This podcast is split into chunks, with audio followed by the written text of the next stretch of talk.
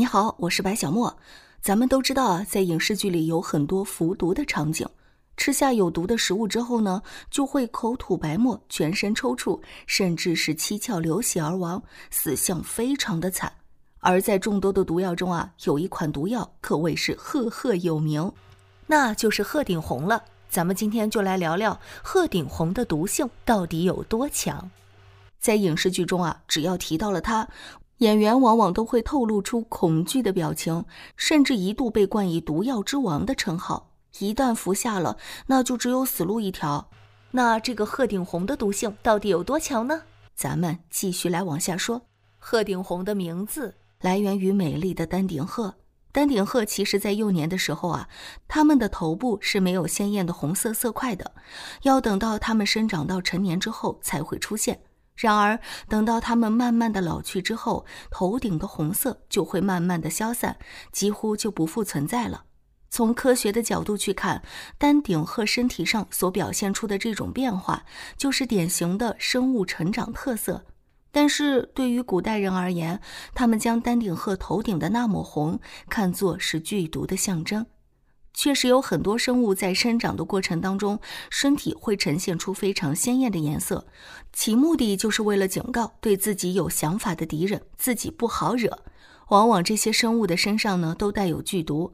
就比如说箭毒蛙，到现在为止都没有找到能够控制箭毒蛙毒素的血清。而在古人的眼中，这一变化就是他们中毒了。从年幼，毒素没有那么明显的显现出来。等到长大了，开始慢慢有了，越来越红。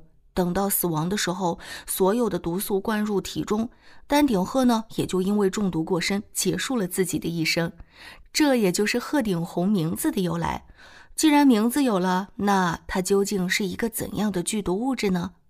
鹤顶红如果按照通俗的方法去说，其实就是砒霜。只不过药铺卖的纯度比较高的砒霜是鹤顶红的前身。砒霜呢，就是古人防鼠疫的时候埋在地底鼠耳战的一种剧毒毒药。不过，想要购买砒霜，必须要登记在册。如果说此人之前有案底的话，是不能购买的。只要发现药材铺的老板是能够告官的，让官家的工作人员去进行调查。如果调查发现此人并没有必须要用到砒霜的理由，那么结局可能就是面临牢狱之灾。所以砒霜在当时啊确实能够买到，但也是有购买的规则的。不过随着古代医学的进步，砒霜的管制开始没有那么严了。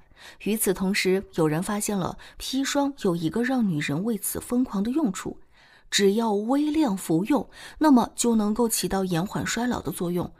不论是中医还是西医，都会有一些医药产品啊，如果微量服用，对身体产生有益的效果；但是如果过度，就会中毒。